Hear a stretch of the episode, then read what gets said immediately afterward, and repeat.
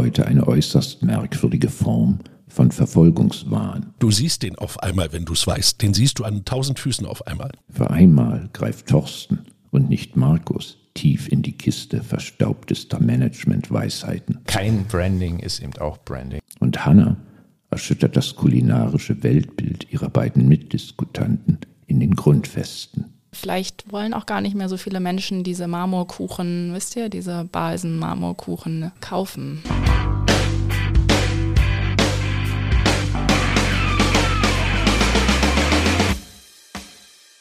Ich habe heute ein Thema mitgebracht, das an uns herangetragen wurde von einer unserer Hörerinnen, von Larissa Algisi. Und das Thema bezieht sich auf eine ikonische oder noch nicht ikonische Luxusmarke namens Loro Piana. Und Loro Piana ist eine Marke, die aus Italien kommt und mit sehr hochwertiger Wollware, Strickware vor allen Dingen produziert und eigentlich einen sehr leisen Auftritt wählt und mit diesem sehr leisen Auftritt über Jahre sehr, sehr erfolgreich ist und im Vertrieb sehr viel bei D2C macht und sich sehr darum kümmert, diese Marke sehr zu pflegen und zu hegen. Die liegen wirklich im Luxuspreissegment im oberen Teil des Marktes für die Bekleidungsstücke, die sie machen. Also sie haben natürlich auch eine volle Kollektion. Jetzt gibt es einen Artikel, der im New York Magazine entschieden ist, der ganz spannend ist, weil dort gesagt wird, na, diese Marke kriegt jetzt trotz ihrer nicht vorhandenen Ikonität auf einmal einen Ikonencharakter und das vor allen Dingen wegen zwei Kleidungsstücken. Das eine ist ein Baumwollsweater und das andere sind, die nennt man dann jetzt auch schon so in der Bekleidungsszene die Loro Piana Loafers, also ein bestimmter Schuh. Das ist eine weiße Sohle mit einem Wildleder-Oberstoff. Die sind relativ gut zu erkennen, weil sie eine ganz bestimmte Form haben, die also nicht so einfach nachahmbar ist und man kann relativ schnell erkennen, wer dann diese auch trägt. Nun ist es passiert, was mit vielen dieser Marken passiert, dass sie von bestimmten Kundengruppen besonders bevorzugt werden.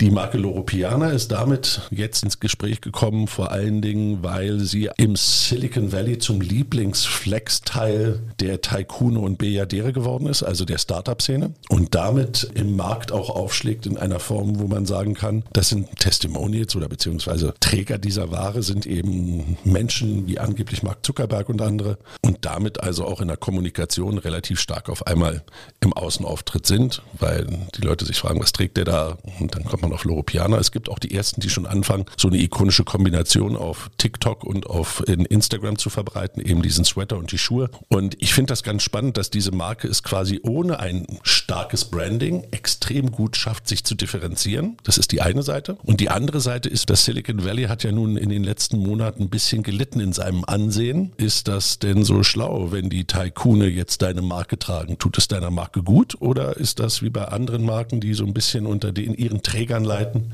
Da gibt es ganz krasse Fälle wie die Doc Martens, die den Skinheads über Jahre zugeordnet wurden oder die Harley Davidson und die Hells Angels. Das ist jetzt in dem Fall noch nicht so schlimm, aber ich finde, dass das schon ein Signal ist, wo sich einige sagen werden, da möchte ich das tragen, was die im Silicon Valley tragen. Ich sehe die Träger aus dem Silicon Valley viel, viel weniger problematisch als diesen allgemeinen TikTok-Trend. Also ich glaube, wenn wir nochmal auf Patagonia schauen, Patagonia hat es nicht geschadet, dass das Silicon Valley rauf und runter, das war eher zuträglich. Die viel größere Gefahr liegt im TikTok-Trend und du hast es so beschrieben, dieser leise Luxus, der, das leise Auftreten, das ist ja das, was gerade so durch TikTok, Insta und Co. geistert, dass man sich zurücknimmt, keine lauten Marken platziert. Das ist die viel größere Gefahr, insbesondere wenn man sieht, dass Shein anfängt, Fakes auf den Markt zu bringen oder eine eigene Sparte einzuführen auf der Plattform, die eben auch leiser Luxus betitelt wird und ganz stark in diese Richtung geht wie Loropiana. Ich glaube, da liegt die viel, viel größere Gefahr drin, dass das jetzt in so ein Mainstream reinkippt, also vor allem diese Ästhetik, dass man dann wieder die Gegenbewegung hat und auf einmal ist es nicht mehr der leise Luxus, keine Logos mehr, sondern eben laute Logos, wie man es jetzt auch schon teilweise beim einzelnen Brands erkennt, dass wieder die großen Logos aufpoppen und das ist einfach eine ganz klassische Bewegung immer zwischen Nischen, cool und Mainstream. Ich finde an dieser Marke besonders faszinierend, dass sie ja tatsächlich ursprünglich keine Markenzeichen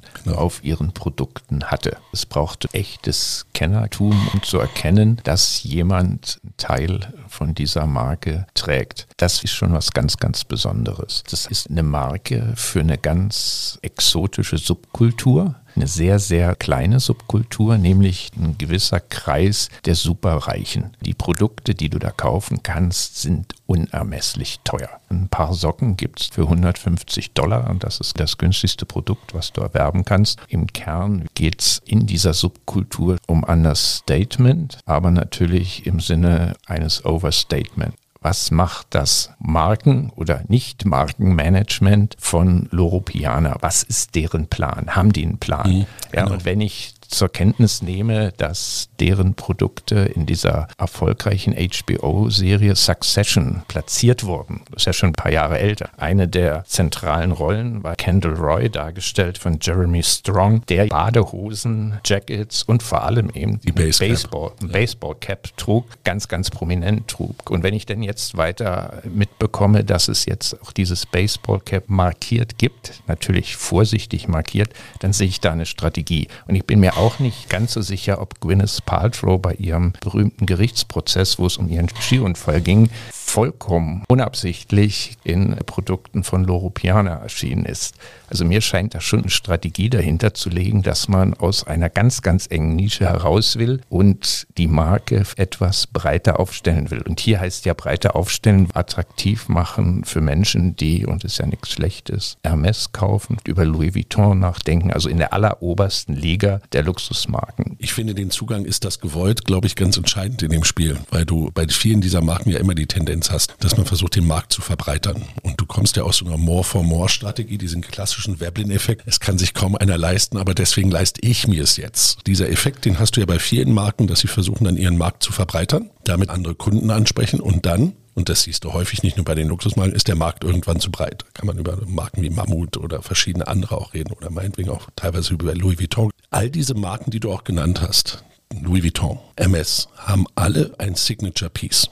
Und dieses Signature Piece ist eine Kelly Bag, die Louis Vuitton Tasche, damit du die erkennst, eben nicht nur über die reine Marke. Und da ist dieser Loafer ein super gutes Beispiel für. Den erkennst du auf der Straße sofort und der hat auch diesen Mere Exposure Effekt. Du siehst den auf einmal, wenn du es weißt. Den siehst du an tausend Füßen auf einmal. Und damit haben sie eigentlich was geschafft, was eine Marke als erstes braucht, damit du es auch aufbauen kannst. Es braucht diese ikonischen Stücke. Bei so einer ganz rein schlichten blauen Cap erkennt man es nämlich nicht, ob es jetzt das genau. Fake ist von Shein oder also also Fake in Anführungszeichen, einfach die schlichten, minimalistischen Kleidungsstücke, die jetzt halt überall aufkommen. Und bei den Schuhen geht es vielleicht nochmal eher auf, aber ich glaube, da ist einfach ganz klar die Überlegung dahinter, wir brauchen da jetzt ein Logo drauf, damit man es irgendwie dann doch erkennt, weil es dann doch wieder manchen Menschen wichtig ist, es von außen zu sehen und zu erkennen. Eine Marke, die wie so ein U-Boot unterwegs ist und davon lebt, dass nur ganz, ganz wenige erkennen können, dass dieses Teil jetzt aus der Marke kommt, das läuft sich natürlich tot. Und das haben die rechtzeitig erkannt und haben gesagt, jetzt tun wir den nächsten Schritt. Da ist ein gewaltiger Markt. Plus dazu gehört halt, dass wir uns jetzt auch langsam mal anfangen, vernünftig zu branden. Jetzt frage ich mich aber, und ich finde dieses Succession-Beispiel super, weil da gibt es riesige Abhandlungen in der New York Times, was das für eine ikonische Serie ist, Lifestyle of Rich and Famous und, und, und. Da passt die Marke auch. Und das, glaube ich, ist Strategie. Aber die Frage ist für mich, wie weit können die gehen? Weil du sehr schnell diese Gefahr hast, habe ich mal von dem CEO von Rolls-Royce gehört, der hat gesagt, natürlich können wir den Markt verbreitern, aber ich darf nicht in eine günstigere Preisklasse gehen, sondern ich muss einfach besser vertreten sein bei den Leuten, die es sich leisten können. Klar geht es hier um diese Frage, gehe ich aus dem Nischencool zum Massencool, aber es ist im Grunde aus der winzig Nische in die etwas größere Nische. Das ist das, was sie machen. Und das braucht natürlich enorm viel Feingefühl, das Marketing richtig zu dosieren. Das ist hier die Herausforderung. Wo, wobei ich mir nicht sicher bin, ob das wirklich so, so sehr strategisch verfolgt ist, wie du das jetzt hier beschrieben hast. Also, dass sie wirklich dass die Produkte in der Serie platziert haben. Ich bin mir da nicht so sicher.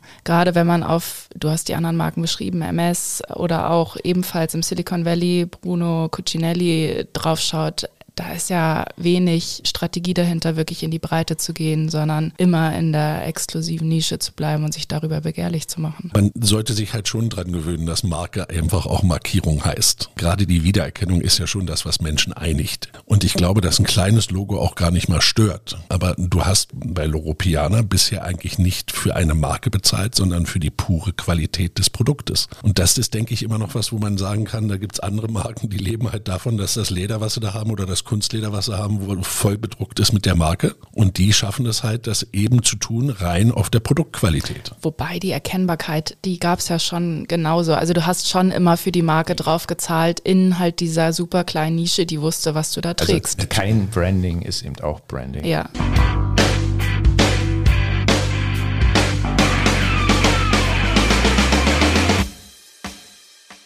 Ich habe die große Freude, in unser zweites Thema einführen zu können. Alexander Kühn, seit Anfang dieses Jahres der CEO von Balsen, gab kürzlich ein Interview im Handelsblatt. Unter anderem äußerte er da, dass geplant ist, die Verpackung der Balsenkekse nach nur zwei Jahren wieder zu verändern. Das ist noch nicht passiert. Vor zwei Jahren haben sie ganz grundsätzlich das Verpackungsdesign überarbeitet. Zu dem Zeitpunkt hat die Fachpresse durchaus gejubelt. In der Vergangenheit wäre man doch sehr, sehr kleinteilig gewesen und jetzt wäre man viel, viel moderner unterwegs.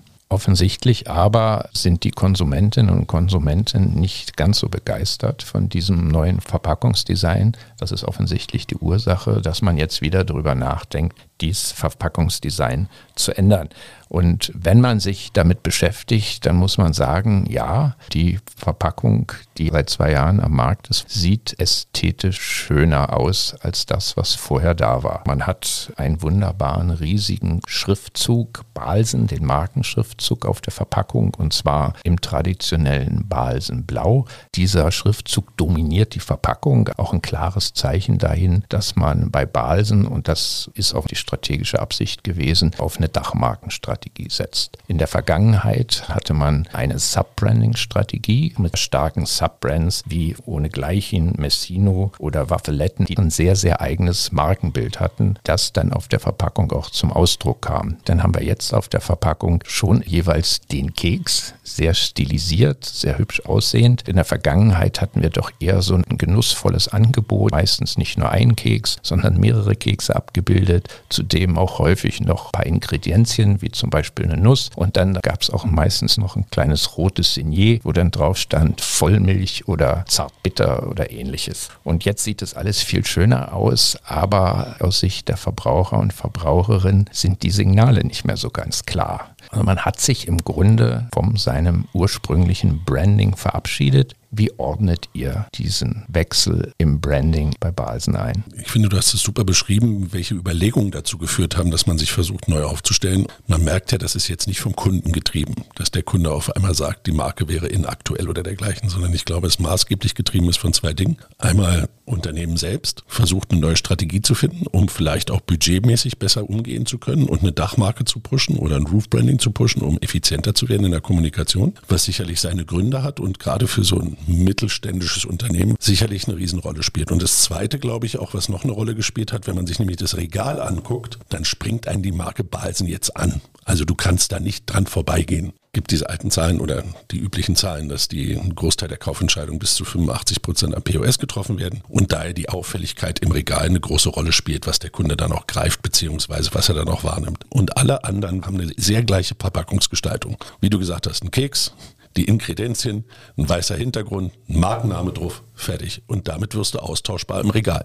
Und die beiden Gründe, glaube ich, sprechen dafür, dass man sagt, wir müssen was an der Marke schrauben. Und ich finde den großen Schriftzug auch gar nicht mal so schlecht. Das hat ja, ist ja auch schon ein bold Statement zu sagen, hey, das ist Balsen, da kriegst du das, was du willst. Also von der Gesamtstory des Markenartikels eigentlich ganz schlau gedacht, aber irgendwie die Rechnung ohne den Wirt gemacht. Ja, ich habe es auch mit großem Interesse und Spannung verfolgt, diese gesamte Geschichte mit Balsen. Ich, ich finde das Design selber total schön. Mich überzeugt das auch und ich habe mehr Balsen gekauft seit dem neuen Verpackungsdesign als vorher. Also da bei mir hat es funktioniert, aber wahrscheinlich zähle ich da zu einer kleineren Gruppe. Ich weiß zum einen nicht, ob dieses Elitäre, was jetzt nun da in den Marktforschungen herausgekommen ist, sich wirklich nur auf die Verpackung fokussiert oder begrenzt oder eben auch auf diesen ganzen Nachfolgediskussionen in den Medien mit Verena Balsen, die Kommunikation begleiten zum Redesign. Da gab es ja schon auch relativ viel in der Begleitung neben dem Design und ich habe das Gefühl, es wird jetzt sehr stark auf dieses Design runter reduziert und ich weiß nicht, ob jetzt nochmal nach den zwei Jahren nochmal wieder ein völlig neues Design reinzubringen, nach so kurzer Zeit der richtige Ansatz ist. Wenn man in das Briefing reinschaut, steht da ganz klar drin, Balsen soll eine Ikone werden. Also man löst sich von den Keksen, so wie ihr es auch beschrieben habt, die ja eigentlich schon ikonisch als solches sind. Und ich glaube, das ist einfach das, was jetzt an diesem Punkt fatal ist, weil es die, die schon auf diese Ikonen lange zurückgreifen, also die ohnegleichen, die Waffeletten kaufen, jetzt nicht mehr abgeholt werden durch die neue Packung. Und auf der anderen Seite ist es aber auch nicht radikal genug und nicht genug Veränderung dahinter, um halt auch Jüngere mitzunehmen. Und ich glaube, da liegt so der Hauptpunkt. Also man hat sich weiterentwickelt, was gut ist, äh, in eine moderne Richtung, aber es war halt eben nicht radikal genug und dadurch ist eben was kaputt gegangen auf der einen Seite und es wurde nicht genug modernisiert. So eine Verpackungsänderung ist ja auch Start eines Lernprozesses und zwei Jahre ist vielleicht ein bisschen kurz. Die Frage ist nur, hat man die Zeit?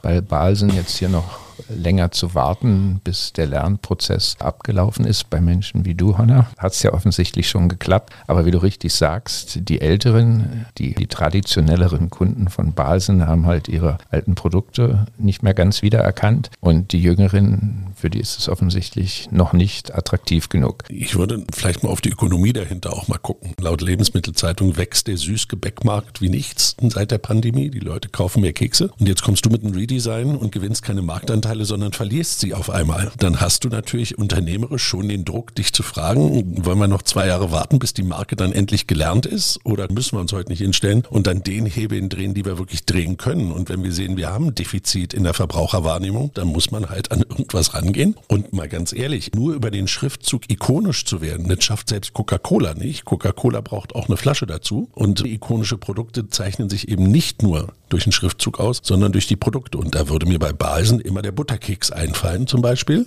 der, der ikonisch ist. Der, der wird Sicht. aber unter der Marke Leibniz verkauft. Und der wird so. auch nicht überarbeitet, der bleibt so neu und jung. Und Pickup auch. Und da finde ich, ist es schön. Also die, die Verpackung mit dem, also ja, mir ja, gefällt es eh gut. Ja, aber eben, da hast du das Produkt vorne drauf und es ist so dargestellt, dass du es auch gelernt hast. Wenn du jetzt dann noch vier Jahre wartest, bis das alle kapiert haben, dann bist du vielleicht der kleinste Keks im Regal. Ich habe ja einleitend gesagt, dass mir die Verpackung wirklich gut gefällt. Aber auf der anderen Seite, Hanna hat auch den Begriff elitär verwendet und sich ja schon fragen, was verkaufen wir hier?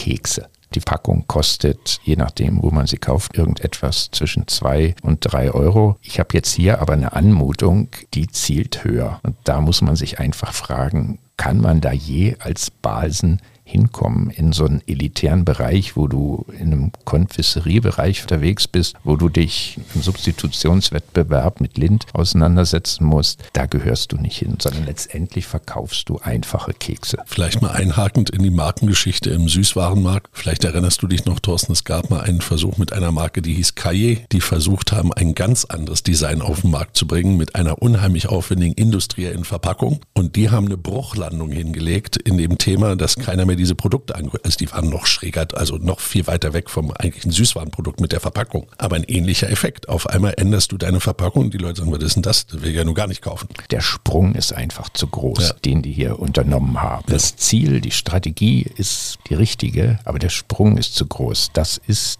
die Konsumentin, der Konsument nicht bereit und nicht in der Lage zu lernen letztendlich. Zu groß oder eben zu klein. Kann man ganz genau auf der anderen Seite so sehen, vielleicht wollen auch gar nicht mehr so viele Menschen diese Marmorkuchen, wisst ihr, diese Balsen-Marmorkuchen kaufen. Wollen wir, wollen, wir, wollen wir, einfach mal zurückkommen zum Thema, äh, der Wurm muss dem, dem Fisch schmecken und nicht dem Angler? Und ich denke, das ist hier eine ganz, ganz zentrale Sache. Ein Fakt ist, dass die Verpackung bei denen, die sie ansprechen wollen, anscheinend nicht ankommt.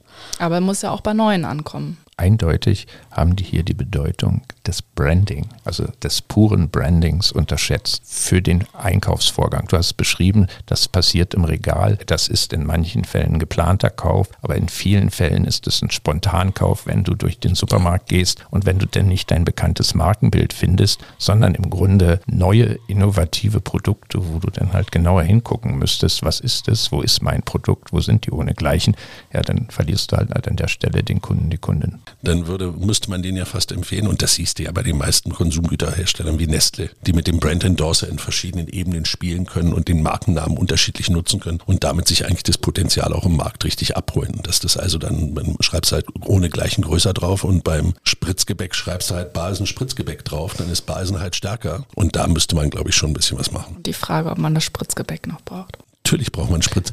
Es gibt die Viennetter Eistorte von Langnese. Ja. Ist eines der unerfolgreichsten Produkte im Sommer. Geht im Winter bei der Zielgruppe über 70 extrem gut. Nur noch mal bedenken, wir haben eine nach oben verschobene Alterspyramide. Die Gesellschaft wird immer älter. Also musst du nicht unbedingt an die jungen Kunden ran und immer von der Gen Z reden. Du kannst auch mit den über 55-Jährigen gerade in so einem Markt mehr Geld verdienen, wenn du dich bei denen ausrichtest. Aber du kannst trotzdem auch Produkte weiterentwickeln im Hinblick fair gehandelte Schokolade etc. Ja, also, definitiv. aber das hat was mit Innovation zu tun und Ja, Weiterentwicklung. Und ich glaube, das sind äh, Kaufentscheidungen, die auch Definitiv. bei Aber einer da- gewissen Gruppe Aber da, reinspielen. musst, aber da musst du nicht am Branding arbeiten, sondern da musst du an der Da, Produktinnovation das ist ja arbeiten. die ganze Zeit mein Punkt. Vom Branding her können wir zusammenfassen. Für die Jungen ist es zu wenig fair, zu wenig nachhaltig, zu Ja. wenig Radikal. alles, was den Grund, Jungen wichtig ist. Und für die älteren Kunden ist es einfach neu. ein zu großer Schritt, viel zu innovativ, Genau. viel zu weit weg von dem, was sie in der Vergangenheit gelernt haben. Also von daher muss man schon knallhart sagen, hier haben sie solide das Branding an die Wand gefahren.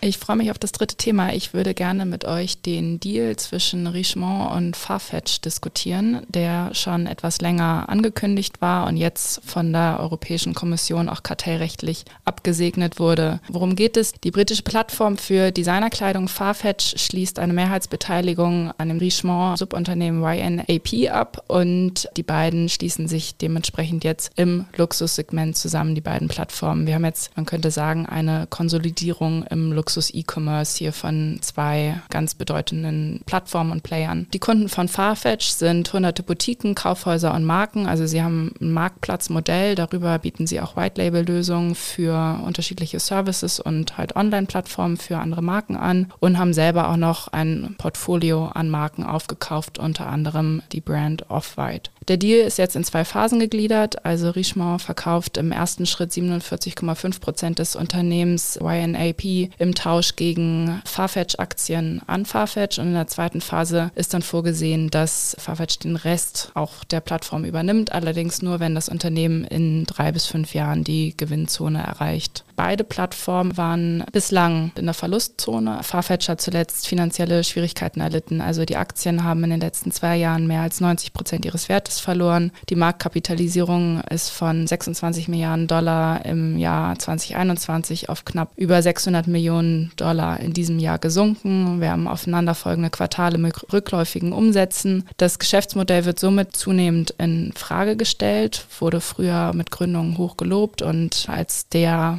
Ausblick für den Luxus-E-Commerce gesehen. Was meint ihr? Was bringt dieser Deal mit sich? Wie geht es da weiter? Ja, ich glaube, das liegt momentan im Trend. Die Konsolidierung im E-Commerce. Vielleicht nochmal zu dem Hintergrund, was es für Zahlen so aus Europa gibt. Dann sieht man nicht gerade, dass der E-Commerce floriert, sondern im dritten Quartal, da gibt es Zahlen, die sagen, dass es einen Einbruch im E-Commerce-Geschäft um bis zu 20 Prozent in einigen Märkten, zum Beispiel in Deutschland gibt. Und da muss man sich natürlich im oberen Marktsegment dann auch fragen, wenn wir schon kleinere Kundengruppen ansprechen und nicht auf der Masse liegen, wie in Amazon und dergleichen, wie wollen wir da überhaupt in der Zukunft überleben? Und dann noch vor dem Hintergrund, dass es zwei Geschäfte sind, die nicht unbedingt mit schwarzen Zahlen glänzen können, ist es eine ganz logische Konsequenz, dass sich da mehrere jetzt zusammenschließen. Was ich glaube, und das sieht man bei anderen Plattformen auch, die sich im oberen Markt bewegen, diese Multi-Brand-Ansätze sind anscheinend spannend, aber ich weiß halt nicht, ob das wirklich das ist, was der Kunde sucht. Stichwort D2C. Du hast es auch gesagt, sie bieten auch White-Label-Lösungen an und dergleichen. Das kann der eine Weg sein, aber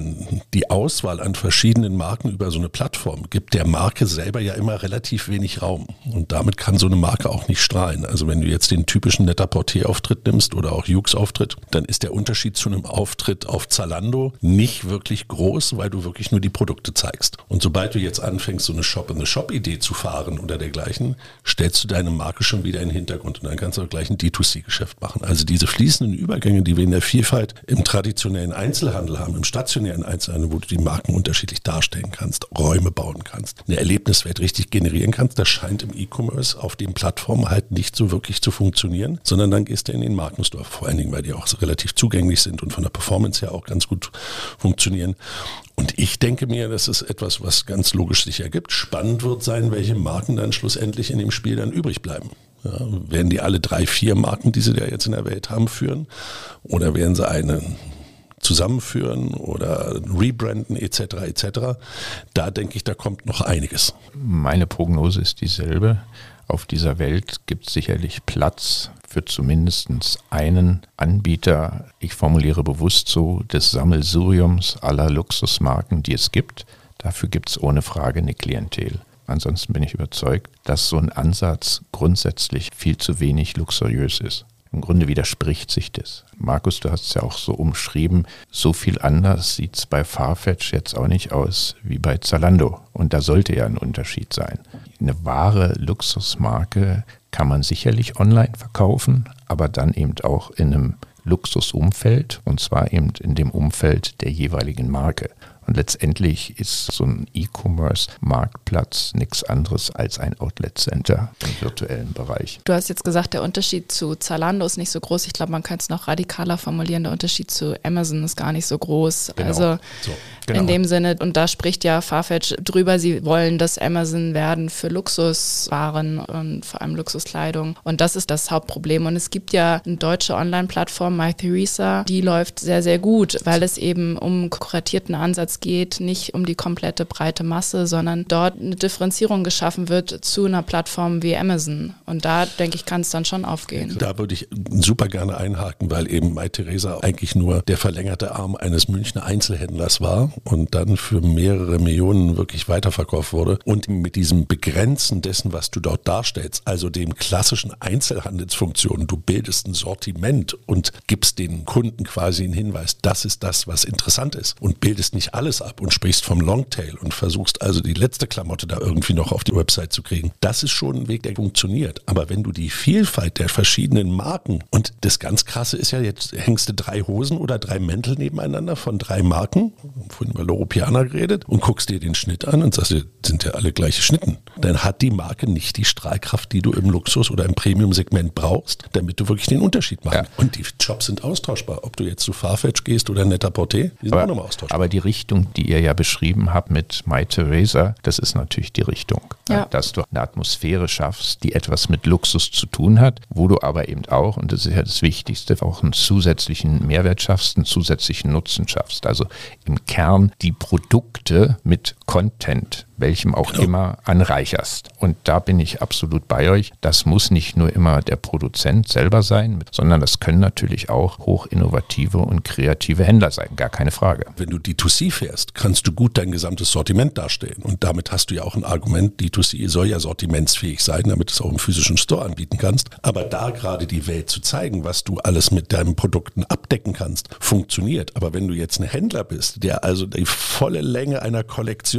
für 28 Luxusmarken anbietest, da gehst du doch verloren. Und was ich auch glaube ist, du hast halt, ich sag's nochmal, du hast noch ein Zalando, die halt auch kuratieren. Und mhm. das ist wirklich nicht schlecht. Der Unterschied, weswegen ich auch gesagt habe, es ist nicht ein Zalando, sondern Amazon in dem Sinne, weil Zalando natürlich einen anderen Weg fährt, ja, genau. so wie wir es auch mal mit High Snobiety diskutiert haben, geht in eine ganz andere Content-Richtung rein. Die nächste Phase zeichnet sich ja auch schon ab. Kuratieren, Next Level ist ja, dass du das Ganze auch mit einem Social Media Approach ja. unterlegst. Also mhm. deine Community Community in dein E-Commerce integrierst.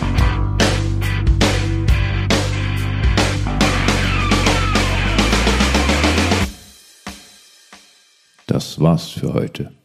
Die italienische Marke Loro Piana kam bisher ohne ein Branding ihrer hochwertigen Strickwaren aus und ist zur Ikone für Menschen geworden, die leisen Luxus schätzen. Jetzt mehren sich die Anzeichen, dass der Markenauftritt zukünftig lauter werden soll.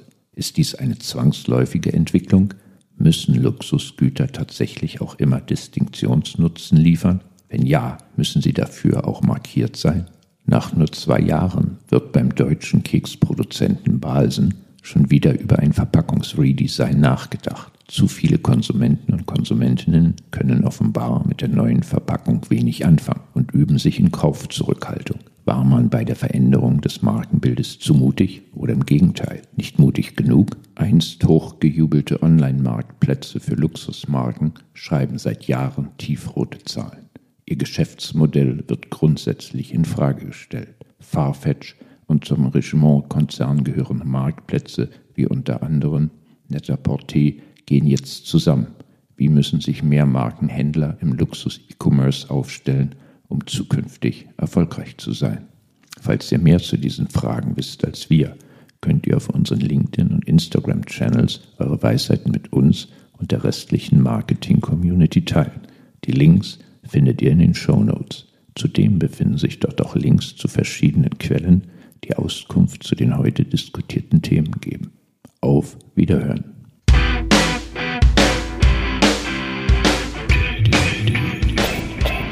done, done well. well.